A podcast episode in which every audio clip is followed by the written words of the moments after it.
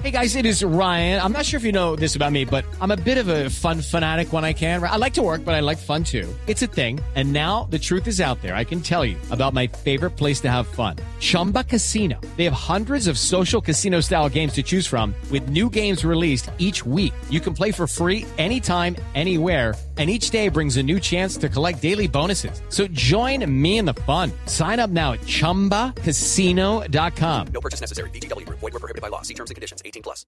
Los personajes, las historias, las anécdotas, las confesiones, las noticias, todos los temas puestos sobre la mesa. Aquí comienza Mesa Blue en Blue Radio y BlueRadio.com, la nueva alternativa.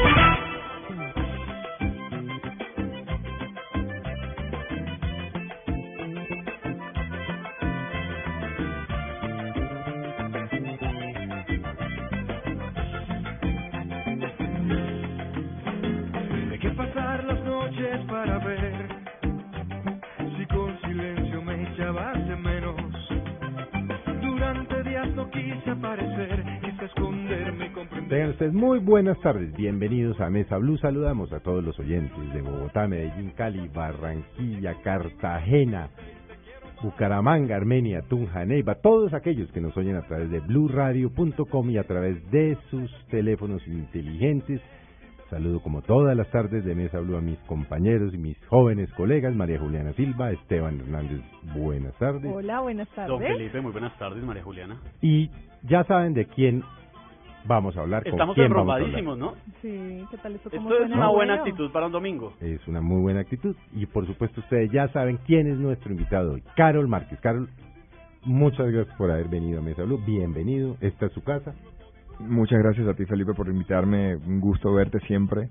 Eh, chicos, un saludo muy especial. María Juliana, Esteban, gracias por invitarme, de verdad. Gracias, Gracias eh, por venir. hacernos el honor de enrumbarnos en una tarde de domingo. Pero por supuesto, y en plenos domingos, en toda esta época carnestolécnica, por supuesto.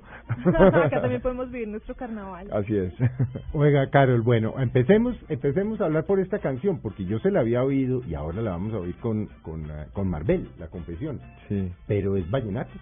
¿Usted En realidad es una canción que compuse para mi álbum de vallenatos. Mi álbum de vallenatos es el más reciente disco completo que yo saqué, que está en el mercado mío, que se llama Dos Caminos, el disco. Y este es el tercer sencillo eh, de ese álbum. eh, y siempre quise tomarme la libertad de hacer también una versión pop para esta canción. Porque, pues, como la compuse yo, eh, tenía como esa onda y esa esencia siempre el alma pop que llevo que uno lleva adentro, ¿no?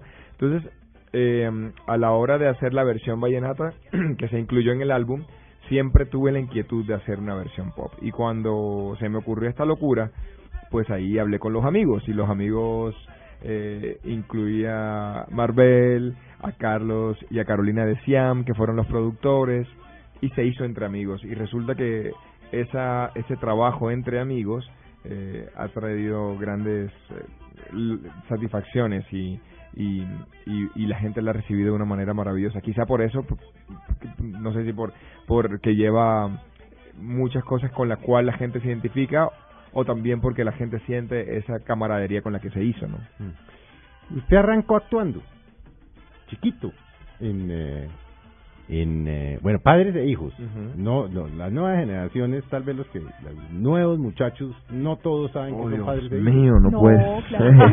Pregúntenle a un muchacho joven, un niño de 10 años que son padres de hijos. Ah, ya, bueno, de bueno, No, bueno, pero no sí, crea, sí, don sí. Felipe, no crea, de 18 y no 20, crea. sí. La magia de YouTube ha permitido que todas las generaciones, incluso yo tengo primitos menores de 10 años y saben que es padre e hijo. Claro, yo, Sí, yo sí. de hecho me acuerdo mucho de Carol en Padres e Hijos. Bueno, Padres e Claro. Hijos fue una serie que producía colombiana de televisión que yo no, yo puedo estar equivocado, Carlos, pero pudo haber estado al aire de 16, 15, Exactamente 16 años. 16 años. Muchísimo tiempo. Tal vez la serie dramatizada que más tiempo ha estado en la De- televisión sí, lleva el colombiana. récord, de hecho.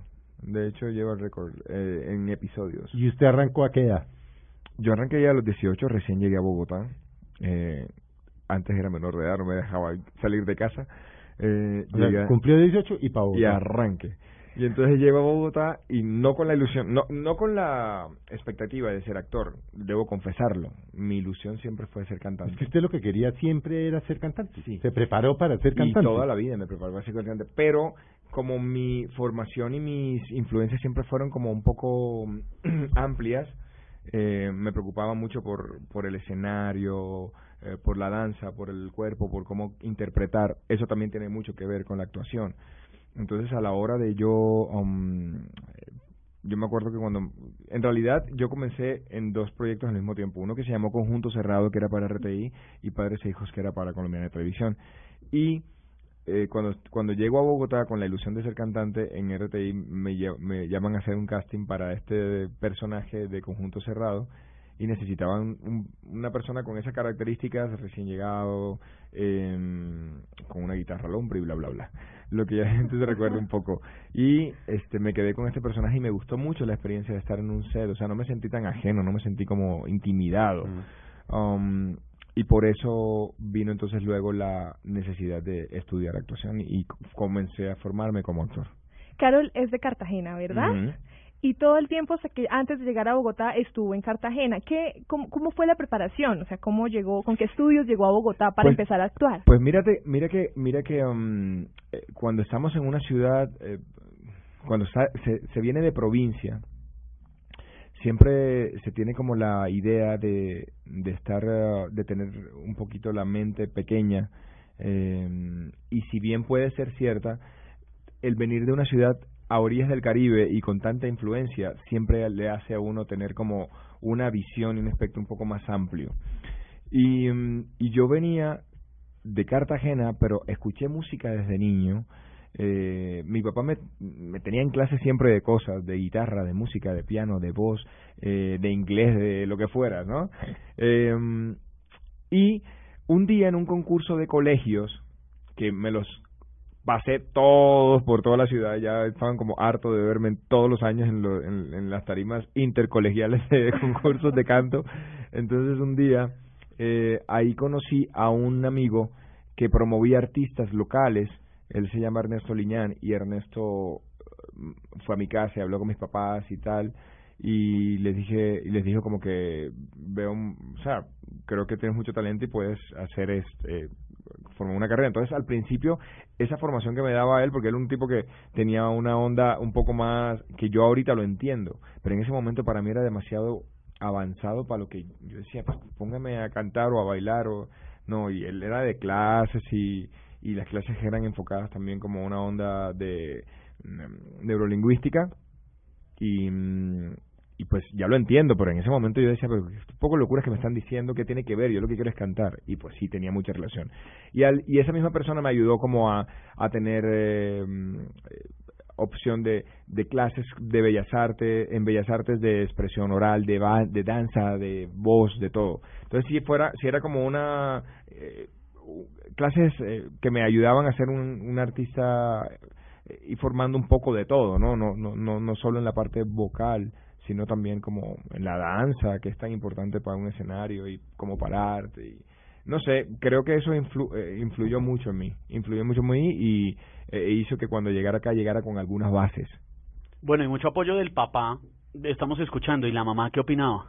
A mi mamá más todavía, porque mi mamá Feliz. siempre, mi- en mi casa siempre mi mamá ha sido la más idealista, mi papá siempre ha sido como más aterrizado, como con más los pies en la tierra y es el que más se preocupa y que esto, como mi mamá sí, hágale, ¿no? Y resulta que esa avenida Bogotá no fue como tan planeada y así, fue más bien como en caliente, tan, un amigo de mi papá, como te decía, él tenía am- amigos músicos, eh, y un amigo músico de él estaba haciendo un produciéndole un disco a un artista aquí en Bogotá y me había visto en una presentación y le y lo llamó y le dijo oye Edward ¿por qué no me mandas a Carol este eh, la semana que viene eh, unos días que estoy haciendo el disco acá y estoy grabando en audiovisión y quiero que conozcas a, a fulano y a sutano y a la gente de esto y mi papá como que pues que imagínate nunca salió de tu casa ¿Cómo te, ¿sí me entiendes? No es tan usual, no es como cuando uno Sí, está de niño niño que viaja todos los fines de semana, no. Pero ya tenía 18 cumplidos. Sí, entonces por esa razón creo que mi papá accedió y mi papá me dijo, yo no te puedo... Ah, bueno, pues era un viaje momentáneo, ¿no? Entonces me dijo, bueno, ahí te compro el pasaje para que vayas. Y, y mis papás me podían dar el, apoyo moral de, de venirme. Ya cuando les dije, oye, yo no creo que me quede devolver, entonces era como que, ¿qué? ¿Cómo vas a vivir allá? No sé qué cosa. Y yo, ya veré cómo hago, no te preocupes. Y ya, y ahí sí nunca más regresé. ¿Y cómo hizo? ¿Cómo arrancó? Bueno, O pues sea, no volvió, se quedó acá. me quedé aquí. Eh, conté con la suerte de, de irme mm, conectando con gente y con, con personas eh, que de una vieron algo, algo ahí. Sí, El talento, tiene talento, el talento. alguna cosa. Eh, entonces yo hice jingles, me, me, me llevaban agencias a, a registros vocales para hacer jingles. Eh, luego, como te digo, vino esta, esta, estos castings. Me llamaron, me llevaron a Humberto Rivera a hacer casting. Fue la primera persona que me acuerdo que conocí cuando llegué a Bogotá. Eh, luego conocí a Malcolm, luego conocí a Ana Sofía Sierra y gente que era como ya llevaba una trayectoria y un eh, años de trabajo y gente mayor y siempre me rodeé, incluso en Cartagena, estando niño siempre me rodeé de gente mayor. Entonces siempre eso ayudó a mm, A entrar. sí, como a tener como como cojones, ¿no? Como Mm, ganas como de ganas de hacer la tarea. agallas de hacerle, sí. Entonces, eso eso me ayudó. Eso me ayudó y afortunadamente no fue no no fue como que se demoró mucho. Yo me acuerdo que llegué y al, a los pocos días ya tenía trabajo. Poquito, pero tenía. ¿Y tanto dónde se quedaban? Me quedé en casa de una prima. De, de- me quedé los primeros días en casa de Ana Sofía Sierra, que es pariente mía, es una gran periodista. Y luego ya pues comencé a pagar como un lugar donde vivir y, y vivía en casa de, de esa, una habitación. Usted estaba feliz, me imagino, pero fue duro. Mira, yo siempre, yo siempre he dicho, a mí no me tocó, me ha tocado duro mi carrera y me ha tocado hacerla con mucho trabajo y, y con mucha disciplina y eso lo agradezco mucho porque eso lo vi en mi casa, lo vi, mi papá es un tipo absolutamente disciplinado y yo también he sido un militar con mi carrera, pero sería mentiroso si dijera que me tocó, eh, ya sabes, pues, Aguantar hambre y de Ajá. todo. Eso no le tocó. No, no, no, no, no, Pero no. porque tuve buenas y porque tenía talento. Porque Sí, a otros y les ha también, tocado y tam- también. sí, y Es eso lo no que está mal, y no está mal, pero yo no creo, ¿A nunca, usted no le tocó? nunca he creído que para que te vaya bien o para Es que que uno se- primero. Sí. Sí, es, no, no, no, no, nunca fue, nunca ha sido todo miel sobre hojuelas, pero no fue tan duro tampoco, o sea, siempre estuve como con ángeles que Dios me ponía y que y que me abrían camino y gente a la que le aprendí mucho y siempre he sido como tan inquieto y que eso eh, le he sacado provecho a todo. Entonces le saco provecho a la gente que me con la que me puedo sentar a hablar un café, a tomar un café y aprendo. Entonces desde desde esa época fue así, pero no fue así como que uy fue muy duro. Al principio sí recuerdo que extrañaba mucho. Mira, cuando yo llegué a Bogotá, yo tenía tanta ilusión de venir a esta ciudad desde que tengo uso de razón que todo me parecía familiar. O sea, las calles me parecían familiares, los Mm. edificios me parecían familiares, el frío no me hacía frío, o sea. ¿sí? Entonces era como una cosa de, de por lo que yo había soñado y por lo que había querido. Y como en mi, en mi caso, mi carrera nunca fue una opción de trabajo, o sea, nunca, a mí nada fue como, me llegó porque me tocó hacerlo. Yo desde que tengo uso de razón me, me visualicé como un artista. Entonces, no... Sí, no, No había otra allá por- manera, no, es que ¿me no entiendes? llegó allá por rebote. Siempre fue un disfrute. exacto. Entonces no, y, y siempre fui como, siempre hice lo que tenía que hacer, o sea, el hacer por hacer cada día para que se, en algún momento pues pudiera eh, hacer lo que Sí, he logrado, Pero he esos podido. momentos, eh, Carol, en el que los actores, creo que este no va a ser la excepción, que tienen unos momentos muy buenos, tan famosos, salen en la novela, oye, bonita, les pega el disco, los llaman a todos, bancos, y de repente entran en unos veranos los berraques.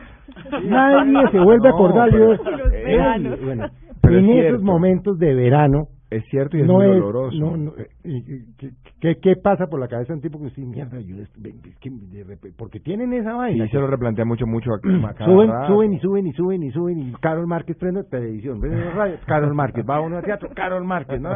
Carol Márquez, y de un momento a otro, hola, ¿qué se hizo ese chino? ¿Cómo era que se Sí, llamaba? sí, sí, sí, sí. Mira, O sea, lo importante es hacer una carrera precisamente para que no no para que no pasen ese tipo de cosas, es para que si llegasen a pasar ese tipo de situaciones no te no te frustres, No lo te- aflijan. no te aflijas. Mm. Eh, no estamos exentos, sí, todos los días hay una competencia más grande y, y lo único que realmente va a sopesar eso es que trabajes todos los días con el mismo ahínco y que y que lo veas eh, tu oficio como con disciplina y que to- yo siempre digo el hacer por el hacer, siempre tienes que hacer el, ha- el hacer por hacer. Eh, que todos los días en tu casa, no, es que yo no me voy a levantar hoy para ir a mis clases o para ir a entrenar o para ir a correr porque estoy haciendo una novela o porque estoy en... una- No, para mí hace parte de, de mi cotidianidad. Entonces, eh, yo no hago las cosas solo porque esté en un momento eh, en tres proyectos o, o esté en una gira.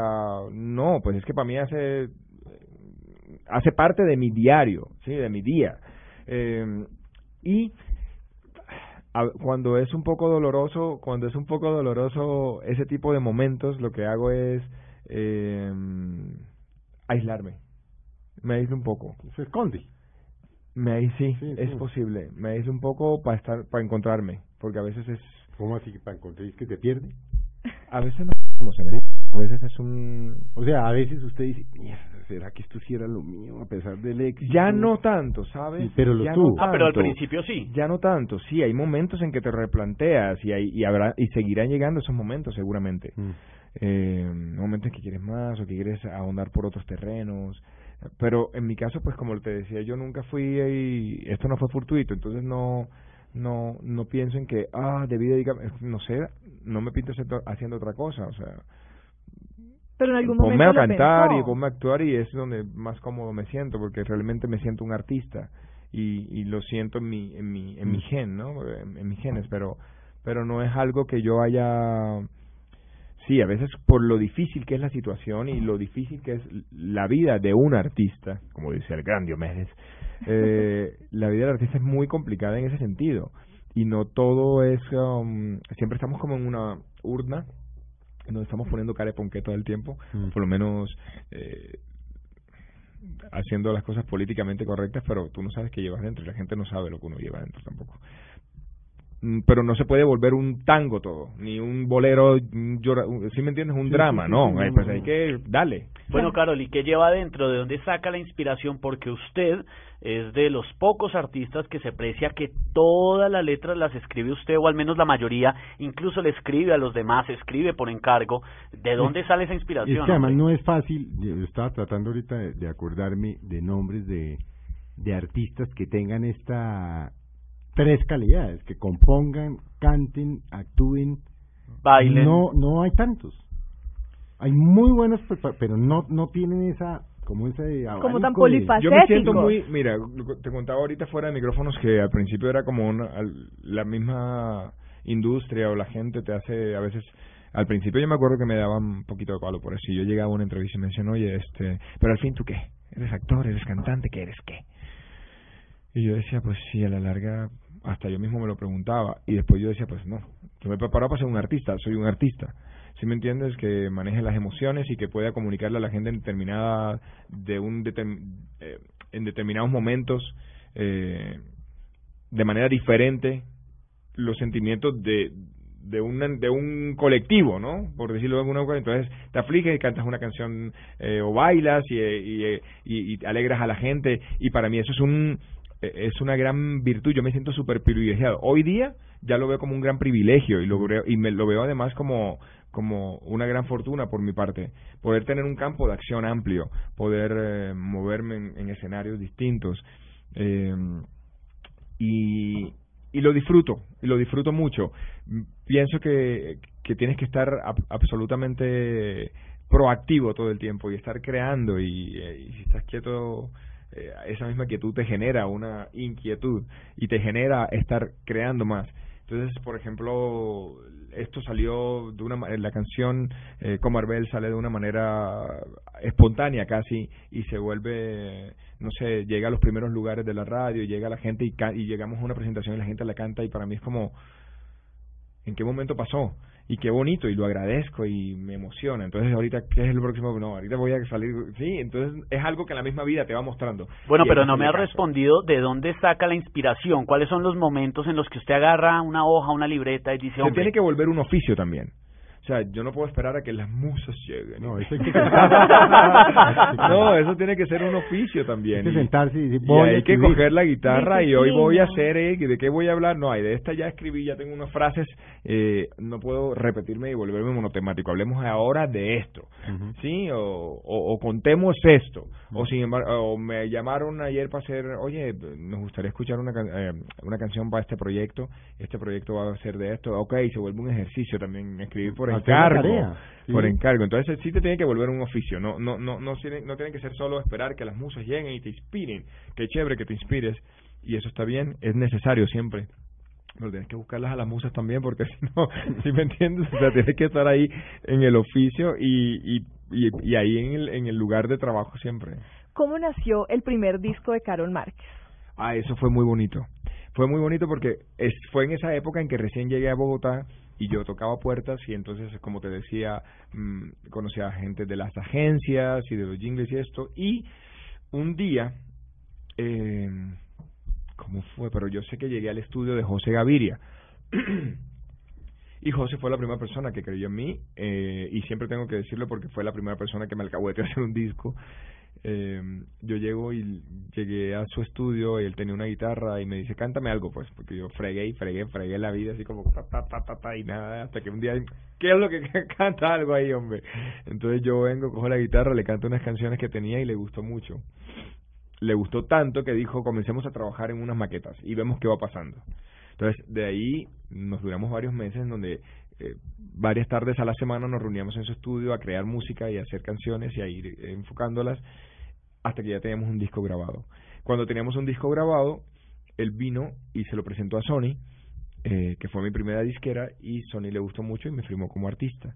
Entonces él ya él dijo, ok, yo les entrego el disco, les entrego al artista, me voy. ya hice, Claro, ya ya hice lo que te- ya hice la tarea. ¿Qué sintió ese Entonces, día que, que lo siempre- firmaron como artista? Eh, me imagino que mucha ilusión. No, no, no recuerdo mucho en este momento. Sé que, sé que, sé, sé que sentí y el momento en el que estaba la primera vez que oí una canción mía en radio. Y me caí. me caí. Yo vivía en un aparte estudio. Literalmente, se cayó. me caí. me caí, de verdad. Sí, Pero porque grave, yo, ¿no? Mm, me imagino que fue un totazo, pero yo de la emoción ni bola lo le paré. Eh, a mí me llama Néstor Meléndez, que era mi, mi, mi, mi promotor en ese momento, hace muchos años, y me dice... "Prende la verga". Y yo vivía en una parte de estudio, era como un fishing que llaman, pero tenía como un altillo, que era donde estaba mi cuarto.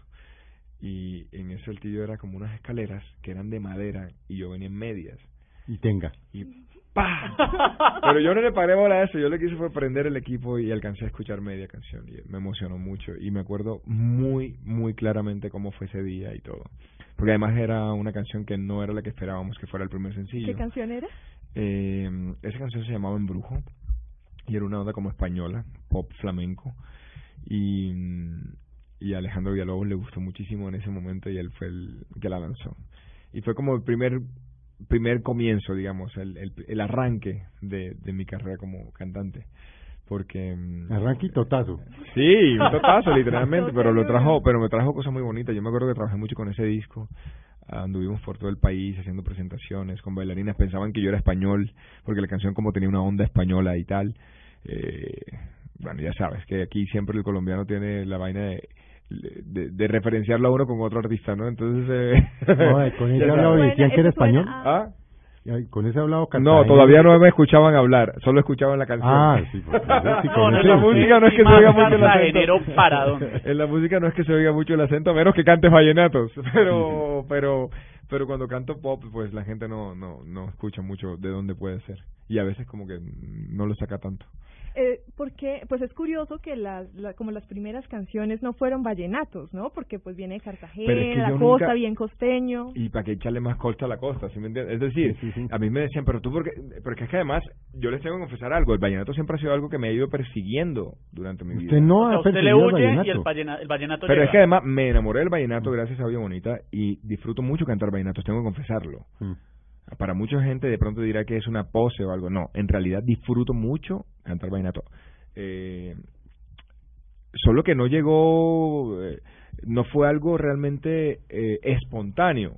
Fue que la vida me lo mostró y, me lo- y uno tiene que hacerle también caso como a las a las señales no yo me acuerdo que la primera vez que yo cuando yo llegué a Bogotá me quería meter un grupo de vallenato eh, lo primero luego me presenté un programa de vallenatos eh, luego todo estaba relacionado con vallenato no hasta hasta que vine a hacer Oye Bonita y fue cuando me dijeron como que eh, que el personaje obviamente estaba inspirado en, la, en Diomedes Díaz y en la música de él, entonces obviamente tenía que cantar vallenatos y fue ahí cuando por un proyecto comencé a cantar vallenatos, pero no fue algo realmente como espontáneo y yo lo disfruto mucho. ¿eh?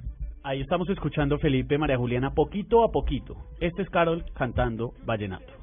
Vivir el momento te prometen un futuro. Y si tú quieres te regalo mi conciencia. Algún día te darás cuenta que yo quiero darte amor. Que si te falta luz en las mañanas ahí estaré yo contigo. Que cuando el dulce no te sepa nada todo cambiará conmigo.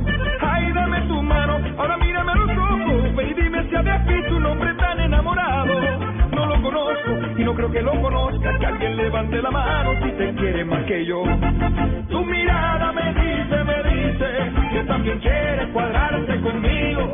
Que estás cayendo poquito a poquito y estoy seguro que eres mi destino. Tu mirada me dice, me dice que también quieres cuadrarte conmigo.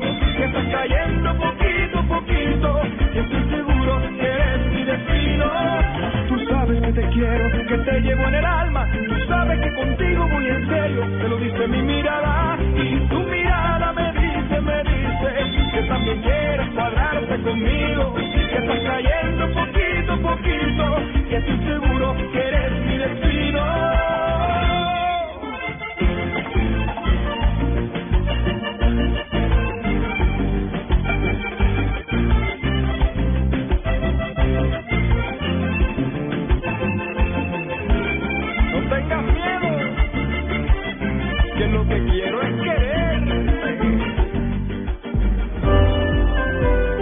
Regresamos con Carol Márquez en Mesa Blue.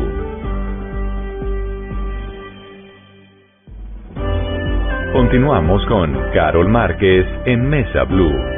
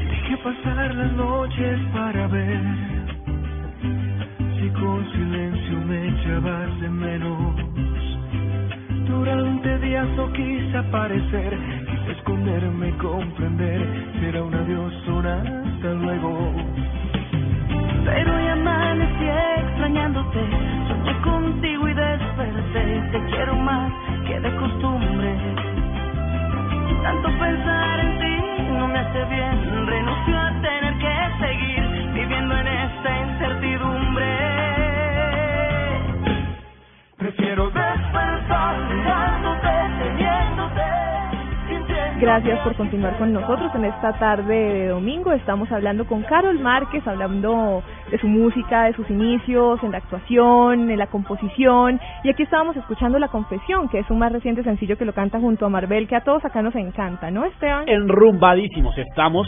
Esto no parece domingo, esto parece sábado. Va a tocar salir de aquí para alguna parte. Mañana que toca madrugar. Sí, nos toca. Pero bueno, por lo menos por la tarde podemos eh, soñar un ratico con esta canción que está buenísima, como dice Mara Juliana, y yo quiero saber la historia de esta canción, eh, mejor dicho, concreta, con detalles. ¿En qué momento usted y Marvel, enrumbados o sentados, eh, dijeron, hombre, hagamos esto? Es muy recurrente esos momentos derrumbados. ella y yo. salió mejor. Esto salió de una rumba, me imagino. Eh, más o menos, eh, la rumba vino después.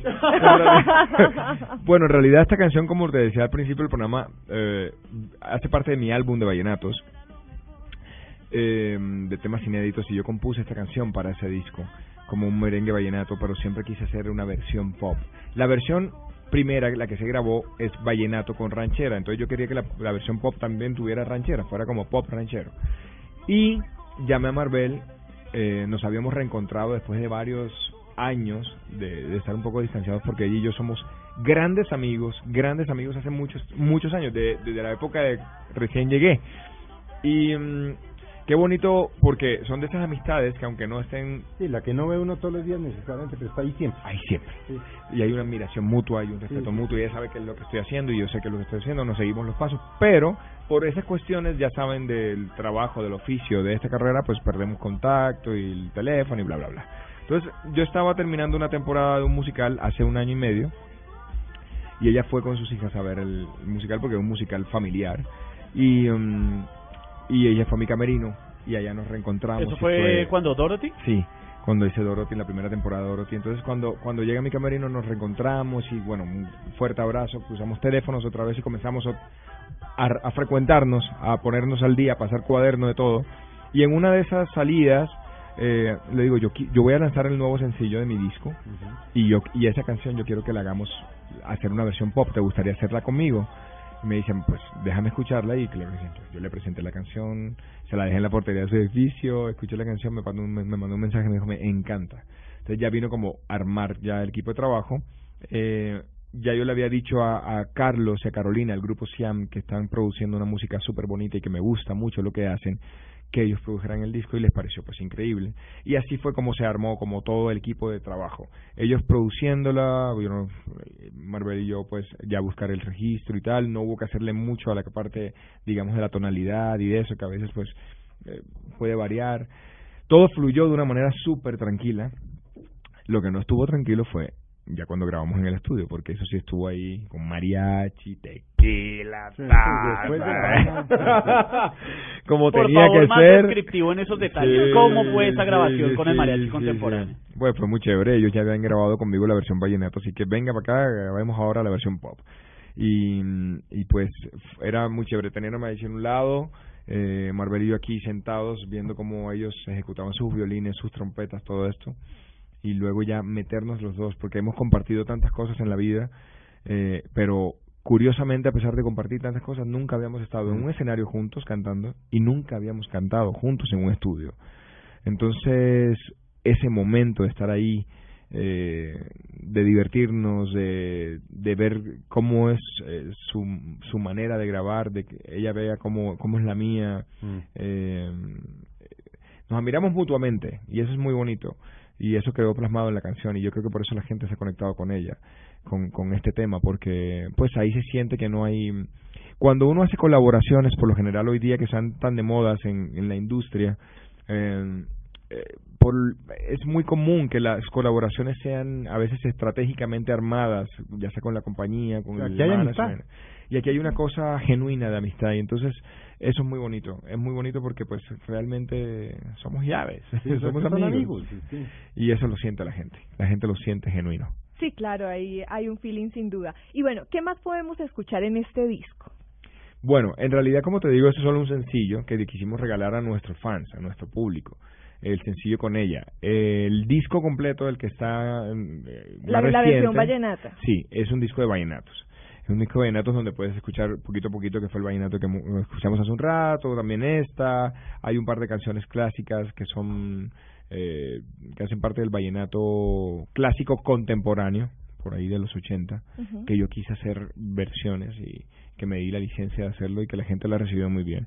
Entonces, eh, es también recorrer varios sonidos y, y no permitirte también a ti en tu carrera, pues no aburrirte, porque le presentas a un público tus baladas y tus canciones, la- esas que, que la gente conoció, pero también en un momento del show cantas vallenatos y la gente también los recibe de una manera sentida.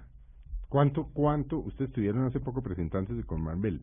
¿Cuánto duraba este este show con Marvel? Ah, tenemos un show muy bonito porque Sí. eh, ¿Van a volver? ¿En algún Estamos? ¿Van a hacer gira, creo? Estamos planeando hacer una Sí. gira juntos, eh, lo cual pues este nos, nos lleva a estar, eh, ya sabes, con sponsors, con- porque no es tan fácil como que montate y vamos a hacerlo. No, eso sí, así hay que cuadrar toda una la logística, digámoslo así.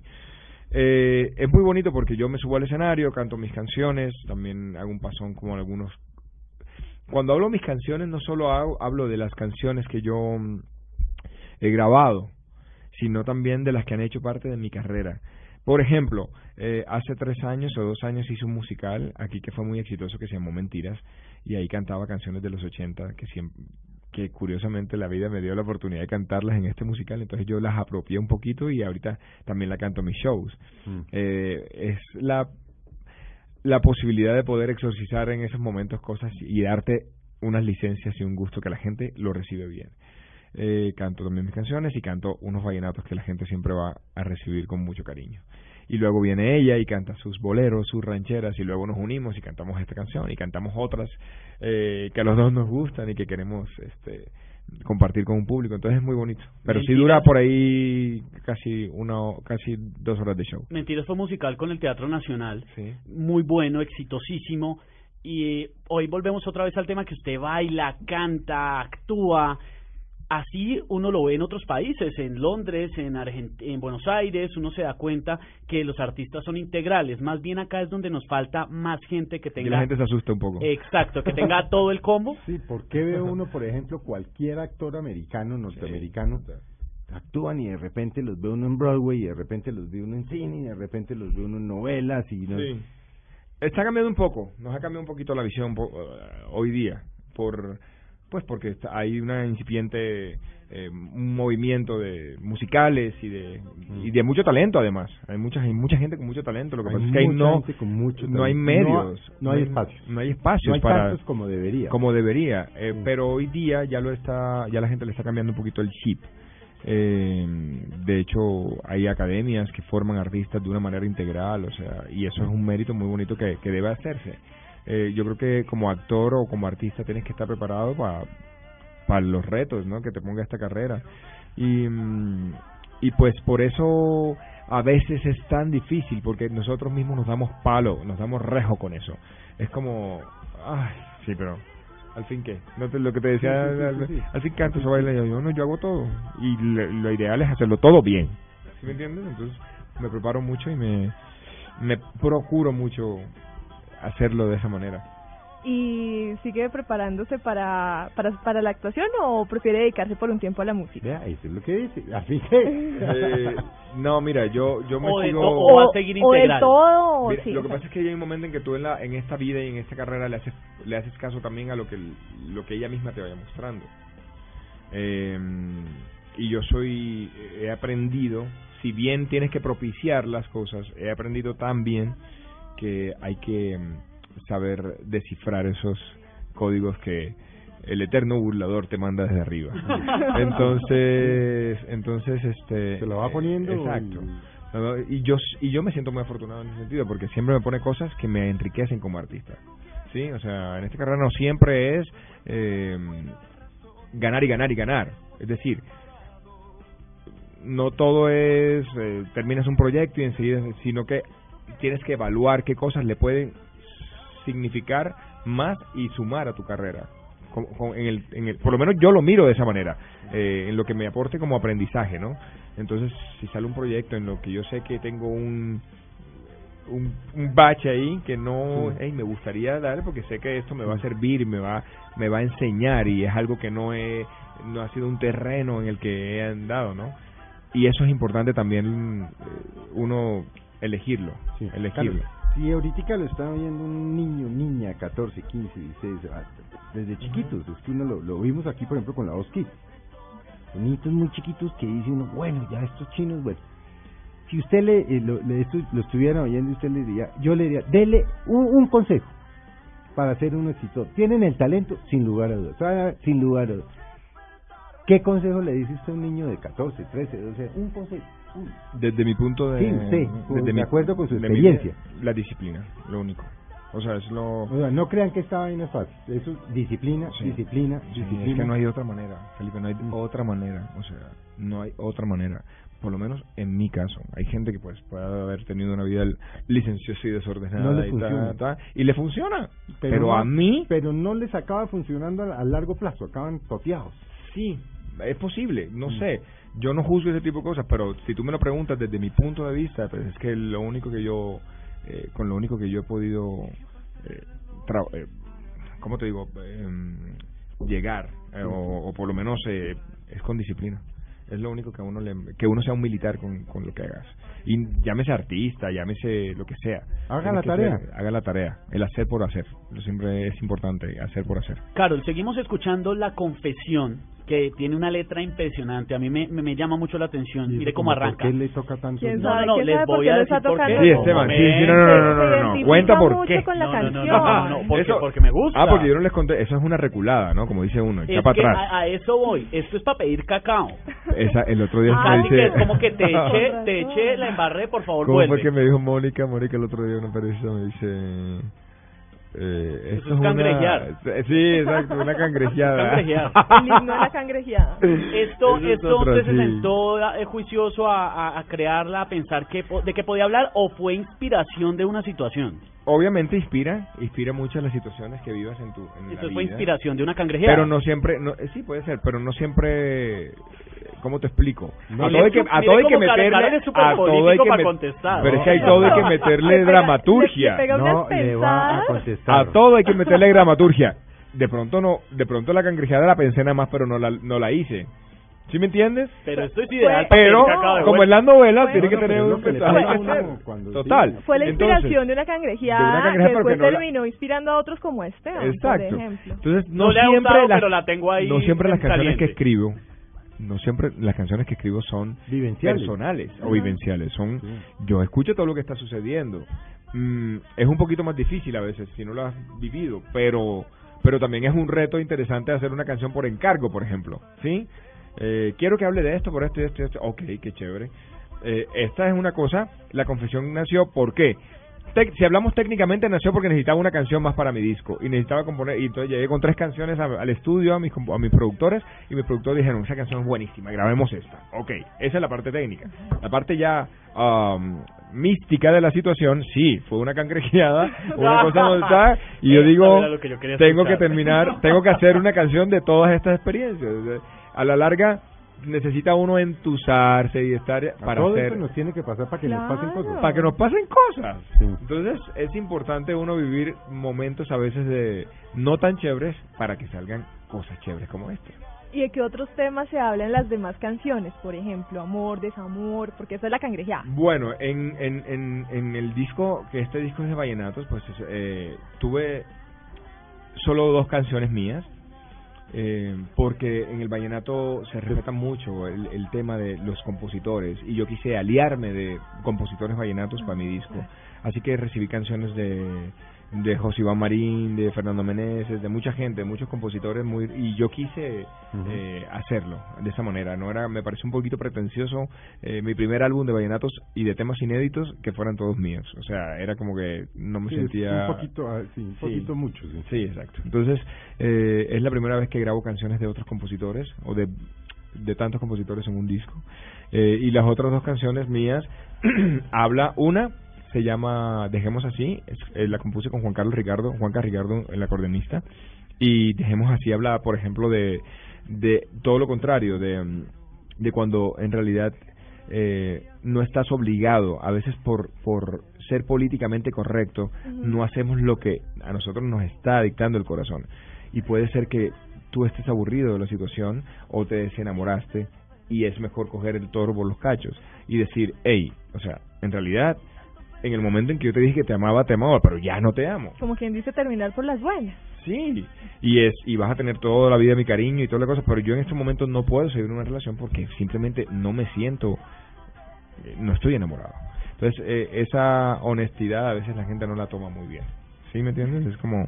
Por Pero yo lo- prefiero... Por lo general, la Por- toma muy mal. La honestidad se paga carísimo. Tú eres experto. Sí, sí. Tú eres... Yo ya tengo chuleados Por varios. eso, por eso. Entonces tú como la tienes clarísima me entiendes y sabes de qué te hablo. Y otra, sí es una canción bastante divertida. Eh, es una onda como merengue eh, urbano, así, con vallenato. Y habla un poco como de, de cuando sientes que la otra persona está enhuesada contigo, ¿Qué ¿no te ha pasado? Se llama el novelón, que ella le está haciendo un novelón así porque, ah, le, ar- le arma show por todo, le dice como que, eh, quién es esa vieja, con quién hablas, no sé qué cosa, y resulta que tú estás haciendo todo bien, y entonces mira, tú lo que quieres es una excusa para que, para que, tú lo que estás buscando es una excusa para, para, ¿Para zafarme o no? claro. Estás enhuesada, eso es un poco más... Me gusta ponerle como... No me gusta que las canciones todas hablan de lo mismo, me parece que es chévere... Eh, pueden que todo un disco hable de amor, ¿sí?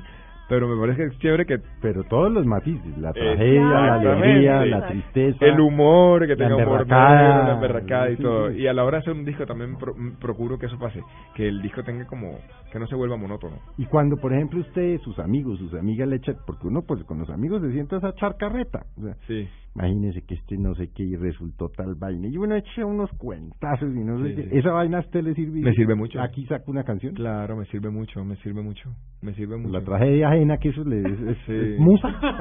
Sí, a mí me ha pasado, mira que me ha pasado que me encon- eh, hace muchos años, me acuerdo que particularmente con una canción, eh, Esperaré, que fue una canción que fue muy exitosa en su momento del año 2004, imagínate, ya hace 10 años tiene esa canción, y mm, era la historia de una amiga, o sea, de una amiga y que, que, pues, yo conocía perfectamente la historia y yo le hice canción y a esta, y a esta amiga...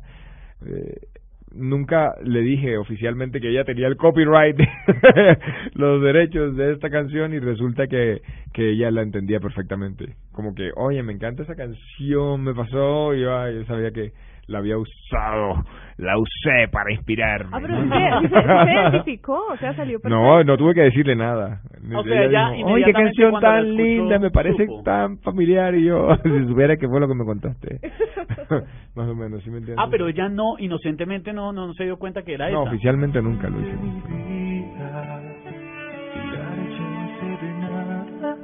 te apoderaste de mi alma,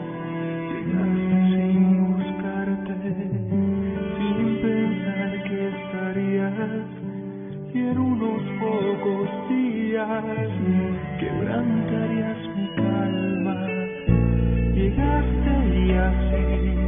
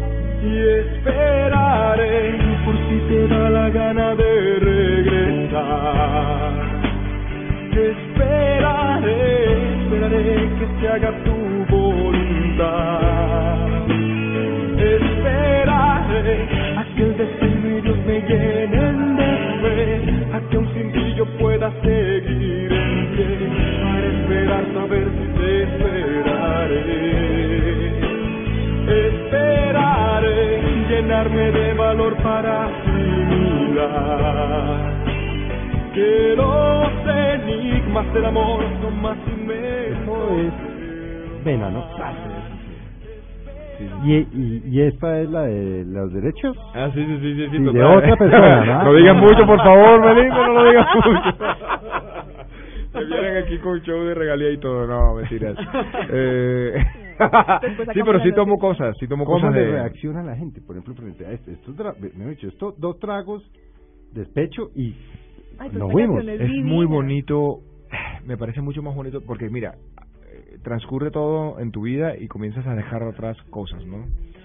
Y, bueno, viene la novela y viene esto y el otro disco y otro Sí. disco y tú te vas olvidando de cosas, te vas olvidando de cosas. Y cuando estoy en una presentación y de pronto eh, me piden esta canción y yo la canto y veo que la gente como que enseguida hace un brinco, o sea, se salta todo lo que pasó después de ¿Esta canción ello. tiene cuántos años? Diez años. Y ahí está.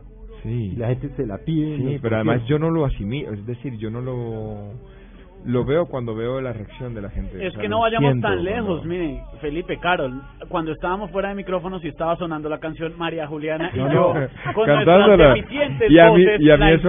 No, y me no, solo María. Juliana, yo aquí estoy con la furtiva. Es que Claro.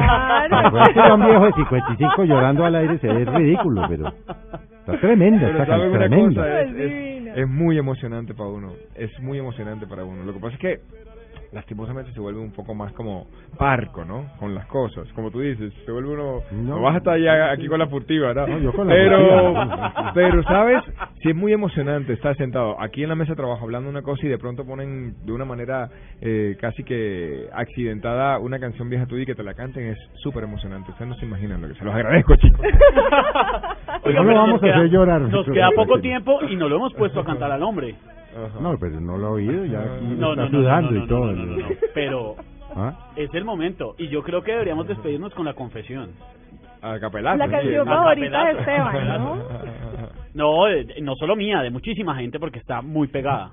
Bueno, Pero yo ahí lo, la tengo la despedimos, lo despedimos y, y, y Carol arranca. Y que Carol Y nos arranque. fuimos. Y yo sí la tengo ahí pendiente porque la, la voy a usar. ¿Hay alguna? Yo yo le averiguo qué es el, el- el rollo y le cuento después. Aquí hay un rollo. Es que, no, es que... Inteligencia. es Aquí, que- sí, aquí este niño tiene algún rollo con la Ya, conferencia. hay que ponerle inteligencia Nos tiene que dar media hora y ya tenemos eso de una vez averiguado. Ya averiguado. A mí no me dan inteligencia. De aquí, Ya, este ya. dominguito me voy para mi casa juicioso. Bueno, entonces O de vamos. rumba. A escuchar la confesión. No, pues ya que dicen que el ca- capelazo se llama. Será-. Todos los días aprendo algo nuevo. Pero pues, entonces mientras el capelazo, los vamos a esperar dentro de ocho días para que sigan, para que nos acompañen en Mesa Blue. Carol, gracias y arranque su capelazo y Muchas gracias. muchas gracias de verdad por Muchas haber gracias, venido. chicos, de y verdad. habernos Gracias tenido por venir. Gracias, Un saludo a todos los oyentes Bienvenido de Blue aquí para Radio. enrumbarnos los domingos cuando quiera. Claro que sí. Quisiera despertar mirándote, teniéndote, sintiéndote aquí cerca. Ya no quiero soñar contigo y luego ver que estoy sin ti añorando que vuelvas. Prefiero despertar besándote, abrazándote, sintiéndote a mi lado. No he podido aceptar que el cuento llegó a su final, que nuestra historia ha terminado.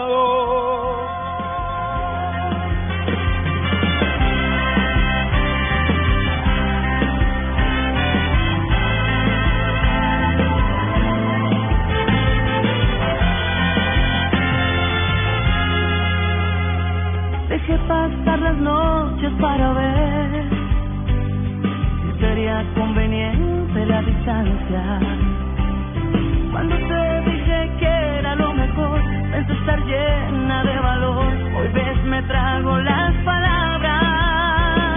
Y tengo que hacerte una confesión, no encuentro una buena razón para que estemos separados. No fue mejor idea decir adiós y que esto quede entre los dos, pero si estaba equivocado. Mirándote, teniéndote, sintiéndote aquí cerca.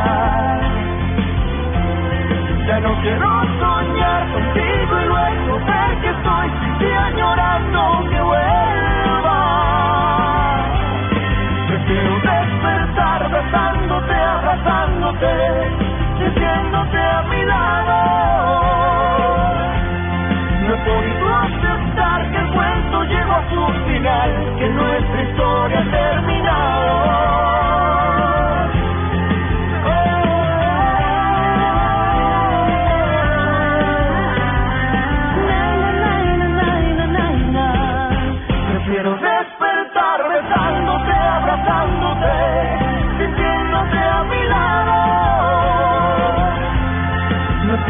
Aceptar que el llegó a su final, que nuestra historia terminó.